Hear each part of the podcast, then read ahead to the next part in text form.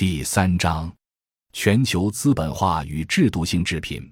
世纪之交已过十年，除了中国之外的世界各国都没有如期完成联合国制定的各国领导人郑重签署的新千年计划。更吊诡的是，完成了新千年计划的中国却越来越成为西方带领的。包括发展中国家在内的主流话语批评的靶子，甚至国内外谁都可以凭借西方主流意识形态内涵的政治正确随意敲打中国，而邯郸学步般的跟从西方话语的主流中国人也恨不得自断骨功。由此，怎么看待全球二八开，富者愈富，贫者愈贫的规律？就成了中国人能否有效地把中国经验从特殊论提升到一般论的理性高度的重大话语权问题。于是，今天的题目是全球资本化与制度性制品。一、理论创新，成本转嫁论，全球金融化是如何加剧制度性贫困的？首先，我们提出了不同于主流的问题意识。随着战后西方产业资本大规模向发展中国家转移而发生的全球化及其派生的制度性贫困问题，已经在世纪之交出现了重要的，但却被学术界视而不见的结构变化。一是从政治上看，越是政治现代化国家，其制度成本越高，越难以化解债务危机。因为虽然世界上的政府负债已经从发展中国家负债为主。转变为发达国家政府负债占比高达百分之七十以上，但那些因长期舔据发达国家地位而构建了制度权和话语权的新债务国们，却根本就不会认同他们自己确立的债务国必须接受债权国制度要求的原则。结果是，新债务国显然都趾高气扬的赖账，理直气壮的索要债权国救助。一度最亮丽的世界主流秩序势必被其构建者始乱终弃。二是从经济上看，越是结构高度化的超现代经济体，基尼系数越高。其中最发达的现代化美国 GDP 的百分之八十五以上来源于金融为中心的服务业，其贫富差别的基尼系数超过零点五，大约十五的人口不得温饱，属于高度现代化条件下拉大贫富差别的典型。在中国最现代化的香港特区，GDP 的百分之八十以上来源于金融为中心的服务业。并且也是基尼系数高于大陆大部分省市的地区，在发展中国家服务业占比最高的是印度，其贫困率也高达十三以上，民间组织认为十二，属于贫富差别拉大、贫困问题严重难以缓解的典型国家。同理，如果中国的沿海发达地区或现代化大城市愿意把外来打工者纳入本地贫富差别统计，也会出现基尼系数显著提高的现象。归纳已发生的经验过程可知，体现西方特色的政治和经济越是高度现代化，反而产生的贫富差距更大。高度现代化与贫富差别拉大这二者之间，客观上存在因果关系，只不过构成这种因果逻辑的变量及其结构尚待验证。其次，自从华盛顿共识问世，人们就自觉不自觉地接受其规定的国际经济秩序的内涵。世界只有百分之二十的国家和地区的人口，白人及其后裔为主，已经进入现代化；另百分之八十的人口，有色人种为主，很难再进入现代化。另外的派生内涵是，因为百分之二十的人口享受现代化，就已经造成了环境的不可持续，再让另百分之八十的人进入现代化，地球环境就无法承载了。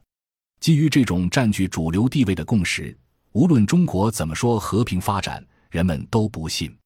因为如果占世界人口百分之二十的中国人进入现代化，就改变了华盛顿共识，世界就不再是二八开这个被称为自然界黄金分割定律在人类社会的约束，就被中国人突破变成了四六开。由此可见，无论中国人是乖还是张，西方主流的制度文化都会自发抗拒中国进入现代化。在此，当人们讨论全球化的时候，须知，占据主流地位的是全球金融化。金融化进程中，人们都看到的资本化是一个方面，但资本化的前一个方面是货币化。没有相当强势的政府印刷出纸币并赋权于货币信用的货币化加速度过程，创造大规模货币增量。金融资产总量不会如此短期就大规模提升。这种依托政治强权的金融资本所主导全球的资源资本化，也就不会有强势的占有资源转化收益的工具。因此，人们需要分析当代全球化的实质内容，不是教科书上讨论的商品生产和自由贸易。今天占据主流的西方世界，更主要依靠的是两个增长。政治强权的增强及其派生的货币化增长和货币大规模增发派生的作为资本化主力的衍生品交易量的增长，而制度性贫困，则是与这种全球化伴生的成本转嫁与生俱来的。总结我在最近十几年开展国际比较研究得出的基本结论，只有五个字：成本转嫁论。一级。制度性贫困是承载了不断累积的全球化代价的客观结果，这是个以政治经济学为框架、以制度经济学为方法的理论创新。从这个客观研究反过去找理论资料的时候，就找到了美国学者沃勒斯坦的世界系统论，这属于一个讨论资本主义体系的政治经济学理论。他提出了核心半边缘边缘的世界体系。这个基本框架可以做我们分析全球化的一个理论工具。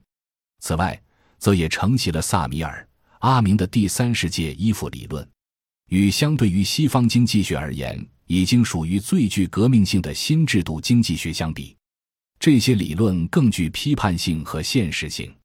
制度经济学之于新古典经济学而具有革命性的原因。是将微观分析为主的西方经济学过去不纳入的制度甚至文化等基础性因素吸收到经济学框架中了。虽然其目的是据以强调发展中国家的经济转轨，但毕竟有从经济脱欠于社会内生的幼稚向经济回欠社会的成熟有所回归。诚然，制度经济学研究中被认为比较具有积极意义的，并且易于被新古典理论体系接受的。是认为制度变迁产生增量收益，在中国较早用制度学派理论研究改革，并为西方人提出北京共识奠定理论基础的是林毅夫教授。二十世纪八十年代，林毅夫从海外归来，与国内学者合作主持研究项目，证明了因农村制度变迁创造的农业增产占的比重约为百分之四十六。此后。这种制度收益论成为中国政治家及经济家都乐于接受的主流观点，但虽然有多少收益就必有相对应的成本，只是个基本常识，却很少有政治家和经济家愿意讨论制度成本。由于我的实证研究起步于二十世纪八十至九十年代的农村试验区，按照试验法的原则，只能不断证伪才能接近客观真理。在这种不断证伪的试验过程，最初我只归纳为制度成本论，后来更多做国际比较研究时，才进一步意识到，发现制度成本并不应该算是我的理论创新，而发现占有制度变迁收益的利益群体把制度成本不断对下做层级转嫁，而且由于村社理性具有内部化机制，遂使其承载的成本也不是不变的，这才应该是我的理论创新。因此，修改为成本转嫁论。理论家大都认同贫困是有制度性原因的。这个所谓制度性贫困，其实就是成本不断对弱势群体的转嫁造成的。任何制度变迁都是原有框架内占有收益的利益集团进一步获取增量收益，并向弱势群体层级转嫁制度成本的过程。这也解释了为什么现在资源环境破坏愈演愈烈。那是因为。弱势群体至少还可以发生，但是环境却不能发生。当弱势群体不断承受累加的制度成本到不能再增加的时候，成本就更多的转嫁给了环境。当我们把制度经济学对新古典经济学的创新引用到分析发展中国家制度变迁的时候，就有了一个有意思的说法。我强调指出，制度本身是派生的，这和很多学者的制度决定论有本质差别。他们说到各种不良现象的时候，似乎愿意说都是制度惹的祸。当然，这使得面对各种劣迹的理论家很容易给社会大众找出解释。但如果愿意深入想，就应该会问：制度是从哪来的？特别是那些所谓现代制度是怎么产生的？中国是向西方现代化努力学习的一个发展中国家，我们的制度从何而来，很大程度上也是历史哲学问题。我们认为，自从人类进入资本主义文明这个相对于人类五千年文明史而言虽然很短，却破坏很大的历史阶段以来，西方发达国家主导了三次矛盾转移，这和发展中国家的制度接轨高度相关。第一次始于资本主义早期欧洲工业化导致的殖民地扩张。发达国家对资源和市场的占有，贫困人口的移出，占领了世界上资源最丰富的南北美洲、非洲和澳洲，及其引发的十七至十九世纪的大量战争，最终导致二十世纪的两次世界大战。同期，发展中国家和地区纷纷被纳入资本主义体系，被拖入殖民地和势力范围争夺的殖民化地缘战略。第二次始于资本主义中期产业资本的扩张。基于二十世纪五十年代战后的二次工业化兴起的一般制造业转移，消解第三次大战压力。发达国家内部二战之后工人运动促进了社会福利与劳动力成本、环境保护压力上升。同期老殖民主义时代形成的世界秩序解体，全球反殖民化运动中形成大批新兴民族国家，成为接受发达国家产业转移的载体。第三次始于资本主义晚期的金融资本扩张，二十世纪九十年代至今正在演进的金融资本主导的全球化竞争，全球货币化和资本化进程加快，导致后殖民化时期地缘战略，美元集团与欧元集团对抗性冲突。可见，发展中国家的制度是问题，但不是发展中国家的制度问题，而我们这个发展中国家的所谓现代制度。主要源于国家进入工业化初期的原始积累。据此，我们只不过强调了任何发展中国家现代制度的派生特性。因为世界一百多个国家都是战后形成的发展中国家，正是由于在二战后才称之为国家，那么这些国家就因为战争的惨痛教训而大都在追求国家富强。然而，他们的榜样只能是前宗主国。于是，大多数发展中国家的现代制度就都不可避免有宗主国痕迹，体现在议会、法院、军队、警察、教育、媒体制度等方面，且见于城市文化载体之上。然而，几乎所有发展中国家在早期工业化发展的时候遭遇的第一件事，就是资本极度短缺，因为工业化本身就是各内生性的不断追加资本的过程，以及。资本增密是工业化的内在机制，于是，凡是想加快工业化的国家，就都会构建追求资本的制度。政府也势所必然的都有亲资本的政策倾向。对此，我们一再指出，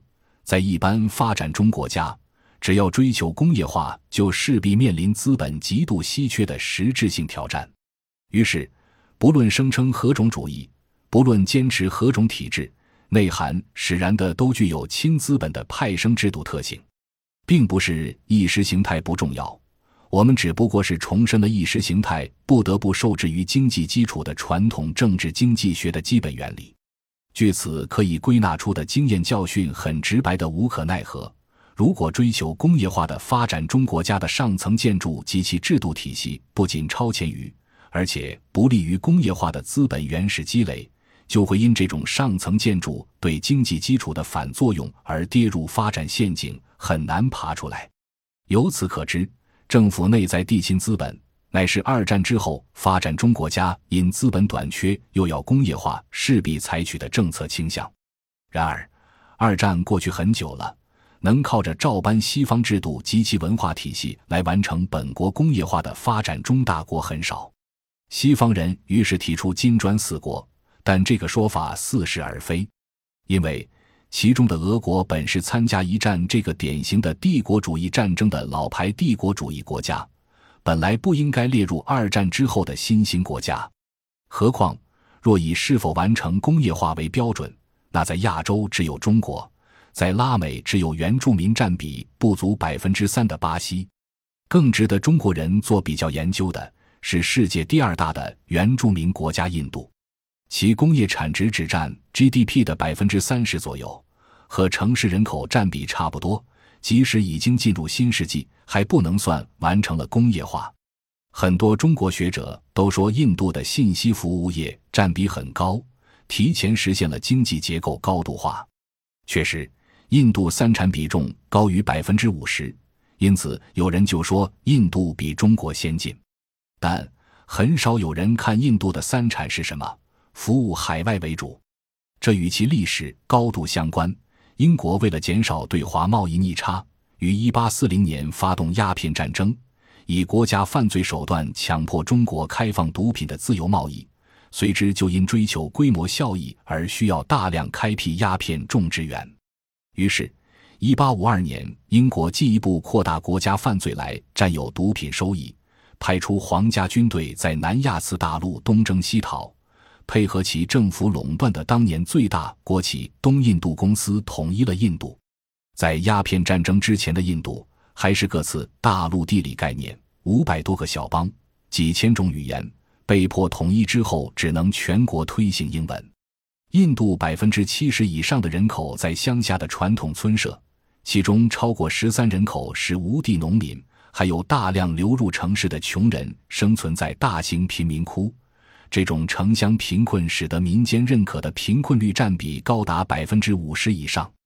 印度自称世界最大的民主国家。却同时也是最大贫困国家，其一国的贫困人口超过了非洲和拉美的贫困人口总和，这也导致印度知识分子无法为没有任何生产资料的无地农民和贫民窟人群提供服务，贫民窟的灰色经济也不产生可分配收益和工业化必须的原始积累。如果第二产业不发达，就更用不了这么多受过高等教育的工程技术人员。如果愿意这样客观的看，印度产业结构高度化内生的问题就解释了。当代印度国情是，由于国内产业不发达，受了英语为载体的高等教育，符合西方人力资本要求的印度人可以低偿的为西方提供软件、电脑维修、信息咨询等 IT 业服务，以及医疗、金融投资等方面的服务。当然，这些服务大都难以对内。诚然。印度这个通过外向型服务业形成经济结构高度现代化的事实，对于比较发展研究非常重要。发展中国家的当代高等教育大都参照结构高度化的西方教育体制来搞，也就大都会内在地具有迫使知识分子服务于西方、倾向于西方的特点。感谢您的收听，本集已经播讲完毕。喜欢请订阅专辑，关注主播。主页更多精彩内容等着你。